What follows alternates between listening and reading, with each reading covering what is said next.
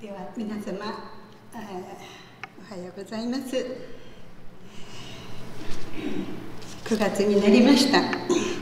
本当にししのぎにくかったあ夏が去りまして毎日秋の訪れを感じ感謝をしているところでございます。皆様はいかがお過ごしでしょうか。コロナ禍でなければ、芸術の秋読書の秋食欲の秋と楽しく外にこう出かけたいところですね。私は西区のこの山の方ですねに住んでいるのですけれどもこの家の周りにはまだあの田畑がございますしあの本当に山が美しく、まあ、そういう景色を感謝しながらこの稲穂のあぜに咲いている彼岸花が今朝も本当に綺麗だなと思いながらあの本当神様の恵みを覚えつつ教会に来たわけでございます。さて今朝の御言葉ですけれども天国は王子の婚姻に、えー、似ているというようにこの例え話でイエス様は話をしておられるのですね。実は、えー、22章の前ですね、えー、にこのイエス様はこの宮清めというのをなさいました。そのことから最主張たちあるいは立法学者民の長老たちからですねこのあなたは何の権威でそういうことをするするんですかっていうような講義を受けながらこの問答が始まったんですね。その時に主はその祭司長やこの長老たちを前にしてこの例え話をあの展開してこられました。この一節にまた例えを用いて語られたっていうその「また」っていうのはそういうわけなんです。この21章前の章に書かれているところの2つのこの例え話を通して、えー、この論争になってきていたんですね。でそのいよいよこの3つ目その最後のあの例えが今日のところでございます。それは天の国はある王様の王子の結婚式ですからそれ大変なあの喜びであります。でその前の2つの例をその流れから考えてはっきりしておりますことはここで王っていうのは神様のことであり王子というのはイエス様のことであるということがはっきりしているわけです。で、えー、王は家来たちを送り婚宴に招いておいた人々を呼ばせたが来ようとしなかったというのです。これはですねこの当時の均等でもあるいは日本でもそうだと思いますけれども結婚式というのはあのいきなり一回こう案内が来るっていうわけじゃありませんね。前もって実はあの今年の秋には来年の秋にはあの婚宴の結婚の予定なのでよろしくお願いしますっていうようなことを言いながら日が近づいてくるとあまたあのよろしくお願いしますとそういうふうにこう20にも30にも親としてはあのその喜びをみんなと共に喜びたいということでお願いをするわけです。にもかかわらずこの2度までもこのあるいは3度までも声をかけられて日にちを確保してほしいというように約束お願いをしてあったにもかかわらずこの彼らは来ようとしなかったというんですね。いや実はあのその時はあの外せない用があるんですと言ってですね前々から断っておいたわけではなくて「はいはい」と言いながらですねあの実際その時になったらあの彼らは来ようとしなかった。それはこの1回目2回目っていうのはあるいはその旧約聖書のに出てきた預言者たくさんの方々がこう犠牲になってきましたしまた新約の時代にイエス様の時代に入ってもこの後もそうですけれども伝道者たちのあの苦難というものはあの本当に数えきれないものがあるわけですね。食事の用意が整いました牛や肥えた家畜もほふってすっかり用意ができていますさあ今夜においでくださいと家来たちはもう本当にもう完全に整えられた宴会場をに来てくださることをお願いするんですね。しかしこの5節6節を見ますと人々はそれを無視し一人は畑に一人は商売に出かけまた他の人々は王の家来たちを捕まえて乱暴し殺してしまったというわけですね。もうむちゃくちゃな話であります。人々はそれを無視するっていうこの無視っていうのはよく、まあ、私たちもこ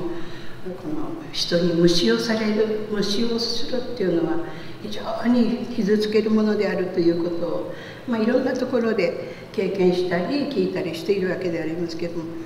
この無視をするっていうのはもう本当に心を全くそちらに向けていないということなんですね。完全に無視するもう聞いても聞かない見ても見ないことにするという。非常にこの無礼なことでございますしかもその理由はと言いますと一人は畑に一人は商売にまあ彼らにしてみれば確かにこの畑仕事っていうのも時がありましてどうしても今日中にはしとかなきゃいけないとかね。多分そういうこともあるんでしょうけれどもしかし前もって何度もこう頼まれてきて招待を受けていながらですね彼らはその仕事畑仕事あるいは商売、うん、彼らにとっては王の王子の婚礼よりもこの何がしかの糧を売るためのこの商売っていうことに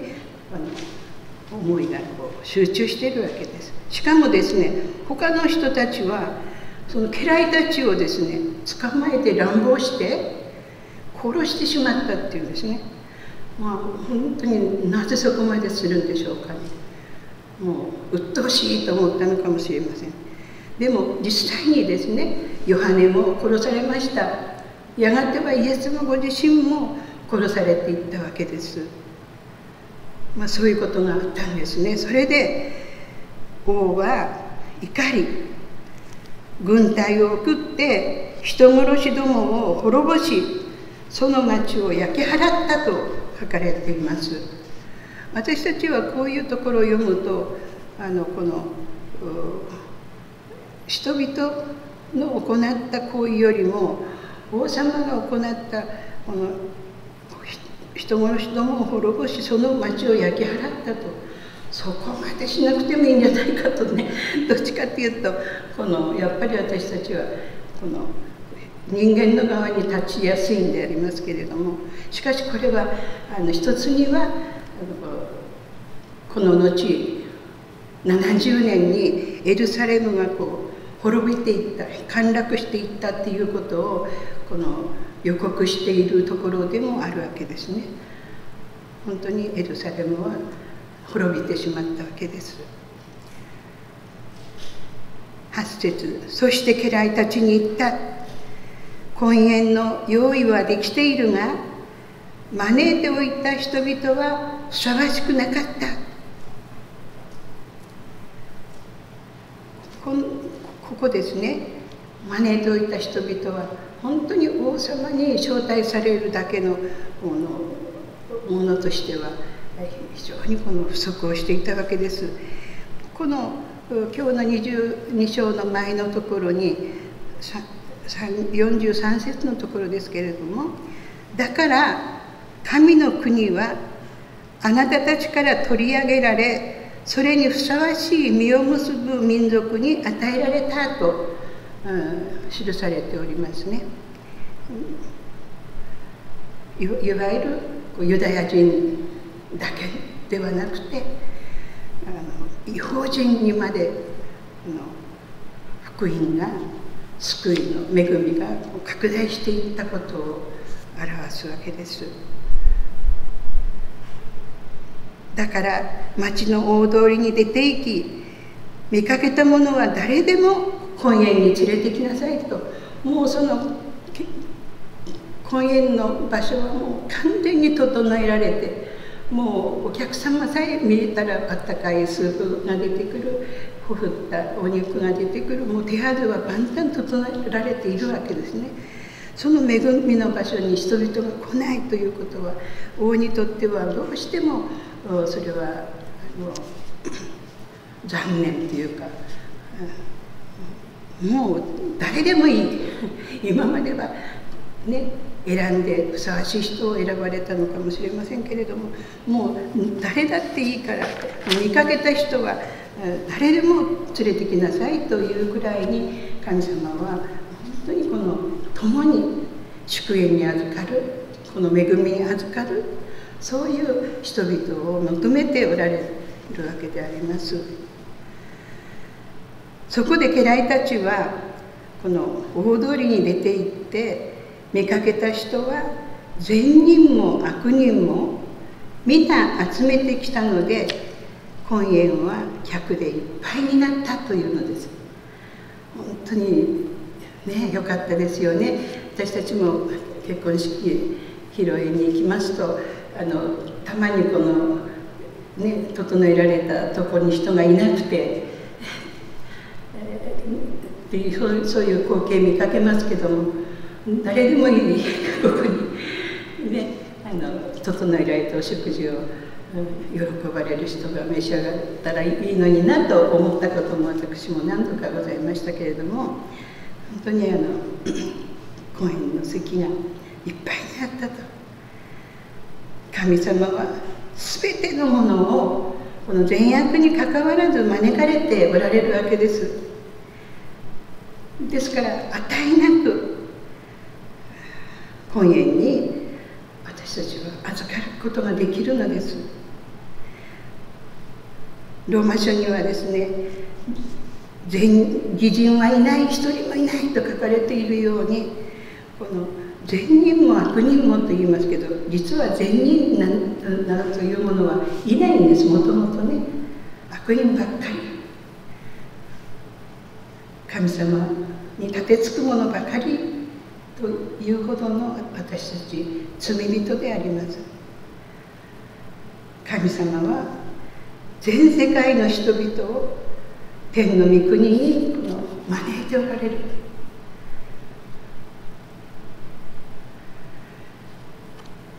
婚宴の席がいっぱいになりましたということを家来たちから知らせがあったのでしょう。11節ですが王は客を見ようとして入ってくると。この見ようとするっていうのはこの挨拶をするんですね「まあ、よく来てくださいましたね」よくいらっしゃいましたというそういうこの挨拶をするためにこの入ってこられると婚礼の礼服を着ていない者が一人いたというのです。そのねここでもしかすると、えー、そんな町に出て行って通りに出て行って来てくださいって集まってきた人たちがみんな婚礼着ているわけじゃありませんね。なぜなのかなと思うかもしれませんけど実はこの当時この中東ではその礼服っていうのは特に王様王宮なんかではね礼服はその、まあ、受付といいますかそこでね揃えられている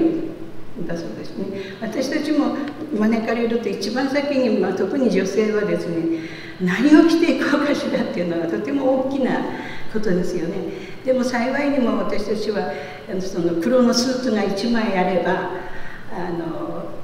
悲しい時にはそのままで失礼しますけれどもお祝いの時にはこの花をつけてそうすれば礼服になるというそういうまあ現代知恵があるわけですけれども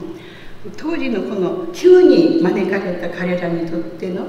その礼服っていうのは何も心配しなくてよかったんです。ね「ありがとうございます」って「えよ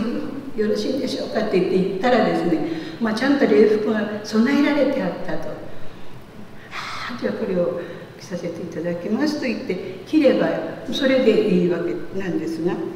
その礼服が整えられ提供されるにもかされていたにもかかわらずそれを拒否してそれはいらないと言って何にも着ないでそのままの姿で入ってきている人がいたというのです。私たちは神様を信じた時に、まあ、クリスチャンはみんなそのことを経験しておりますけれどもバプテスマを受けてキリストに結ばれたあなたたちは皆キリストを着ているからですとガラティア書に書かれておりましたように私たちは本当にもう主の恵みをお受けした時にキリストを着るというそういう恵みにこの実は預かっているんですね。イザヤ書にもこのような言葉があります。私は主によって喜び楽しみ私の魂は私の神にあって喜び踊る主は救いの衣を私に着せ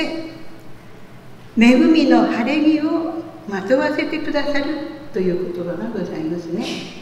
本当に神様が与えてくださるその婚礼の礼服っていうのは救いの衣でありそして恵みの晴れ着であるというように言われる記されているのです。その恵みの晴れ着を拒否してしかも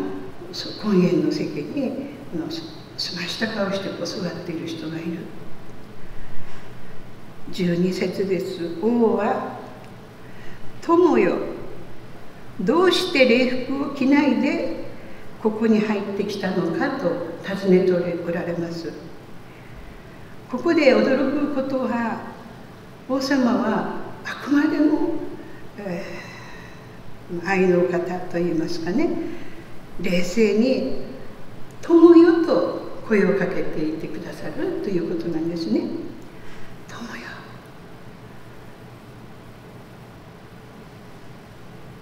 どうしていかにしてっていうそういう意味なんだそうですけどどうして礼服を着ないでここに入ってきたのかもうこのここっていうのは単なるこの婚宴の喜びの食事の席ではなくて実は神殿のことでありますね。ここに入ってきたのか。するとその人はですね黙っていたというんですね。これは非常にあの失礼千万なことでございます。人からものを聞かれてですね何か答えるのが礼儀でありますが彼は黙っていたのです。王様の問いかけ「友よ」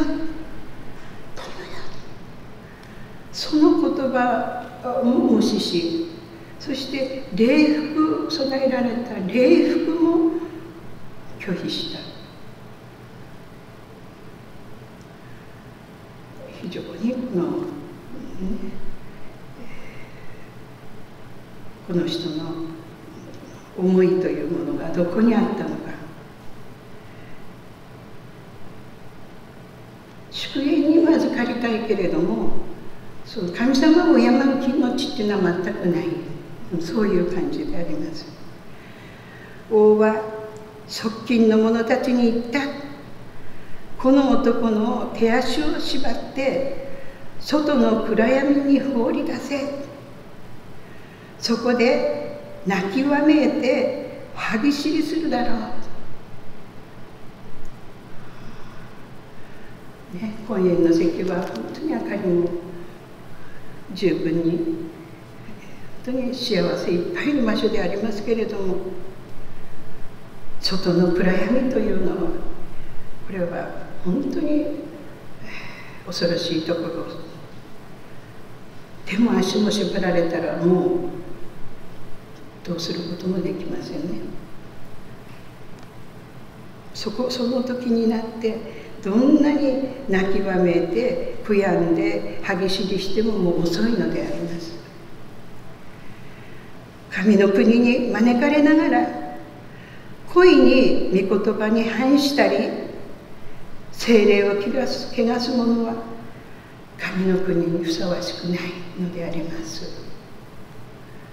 ですから今日このところを読んでまいりまして本当にこの人々4種類の人々が出てきたかなと思うんですね。最初はこの畑に、えー、出かけていった商売に出て出かけていったこの無関心な人ですね。自分のことだけ自分の生活のことだけいわゆるこの世俗のことでもう頭のいっぱいそういう人たちですね。2番目はこの家来たちをに乱暴して殺してしまうという人たちでありましょう。敵意をむき出しにしている人ですね。神様もうそんなんもういいです。私たちがチラシをお渡ししたくて尋ねても「はいいりません。まるでですね敵をこのむき出しにするようなそういう人たちに出会うことがよくありますけれども神様は嫌い、うん、そういう関わりたくありませんっていうね。そういう人たちですね。それから、礼服を拒否した男のように御国には天国には入りたいけれども神様を敬うなんてそんな面倒くさいことは、お断りというような人たちでありましょう。4番目に出てくる人々心貧しく心の貧しい人々は幸いだと主がおっしゃいましたけれども心を貧しく招きを喜び神の招きに応えていく人々であります。私たちは本当に神様の招き救いの御業に本当に感謝をして一度も後悔することなく本当に私などは二十歳の時から今日までもう60年以上になるのですけれども本当に主に憐れんでいただいた招いていただいたそのことがもう喜びであふれているわけでございます。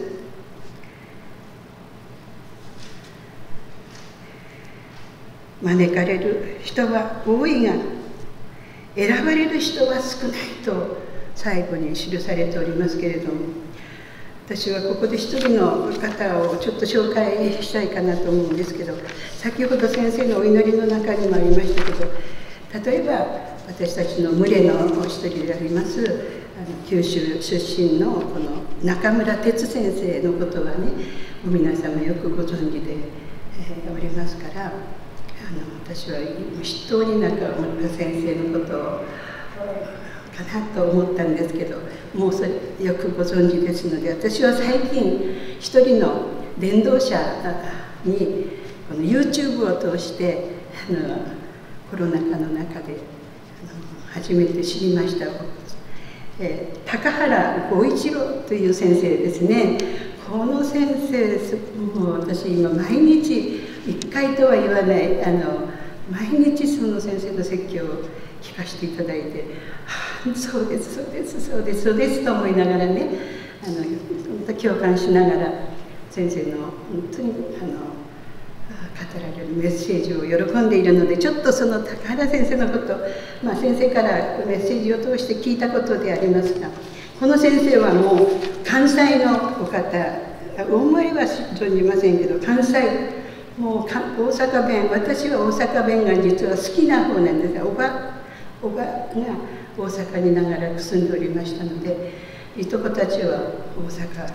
関西の人です。もうコテコテのこの関西弁であの語られるんですね、えー、お年はどうも60代かなとあの見受けることができますけど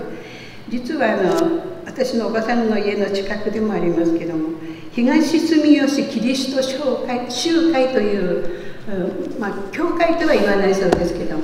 まあ、教会のことを実は集会の方がいいんじゃないかとかそういうふうに考えられてあのそういう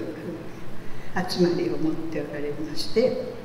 しかもこの方はこの先生ご自身は私の声はいいとおっしゃるけど私たちはどうでしょうか。ちょっとダミ声というかあんまり今まで聞いていたラジオ説教者ではないようなガラガラの声なんですけどそのラジオ関西のあの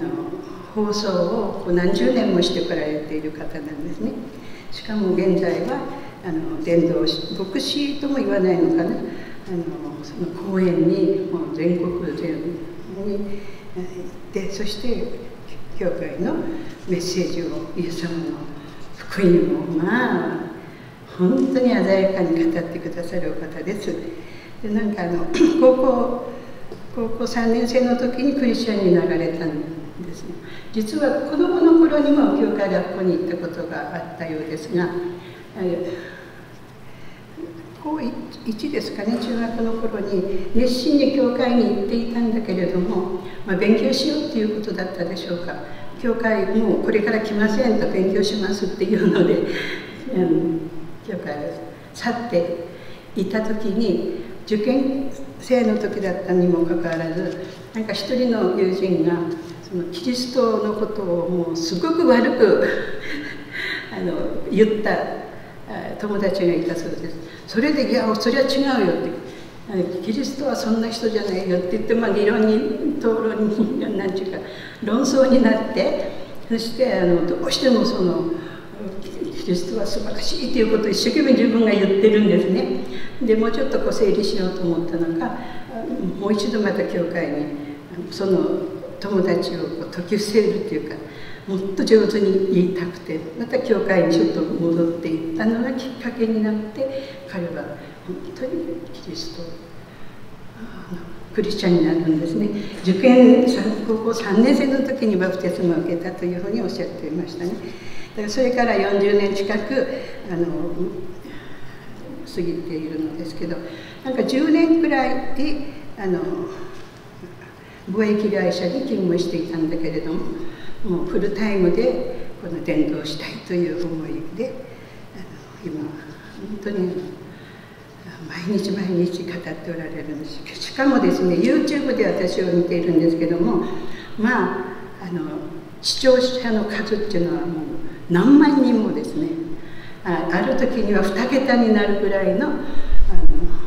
大勢の方が聞いて喜んで本当にこのクリスチャンになっていっている人が多いんじゃないでしょうかと思います。私はどっかこの一度皆様もね あの時間あったら高原剛一郎というこの先生のメッセージ一回聞いてください。非常にあの力をることができますね。本当に 招かれる人は多いけれども選ばれる人は少ないとこれは本当に悲しむべきことであります。本当に少数者にとどまるということはこれはもう私たちこう、うん、先に救われた者たちであるいは教会として、深く反省しなければなりませんしこれは神様の、ね、警告の言葉であろうと思います。今日は本当にあの 不十分でございますけれども本当に神様が与えてくださるこの喜びの晴れ着をですね本当に主を感謝しますと本当に着せていただくそのような人生をご一緒に最後の日まで歩非常に生かしていただきたいと願っております。どうかあのまだまだ不自由な生活が続きますけれども皆様どうぞお元気でまた本当に教会でお目にかかれる日が一日も早く訪れますことを祈っております。じゃあ一言お祈りをさせていただきます。恵みに富田も父なる神様皆を賛美いたします。厳しかった夏が去り実りの秋を迎えさせていただいております。本当に主の助けと導きをありがとうございます。世界に真の平和を祈っております。またコロナの感染が蔓延しておりますがどうぞ主の憐れみで一日も早く収束して病んでいる方々が命を落とすことなく癒されまた医療従事者またをお守りください。世界の指導者たちをどうぞ主が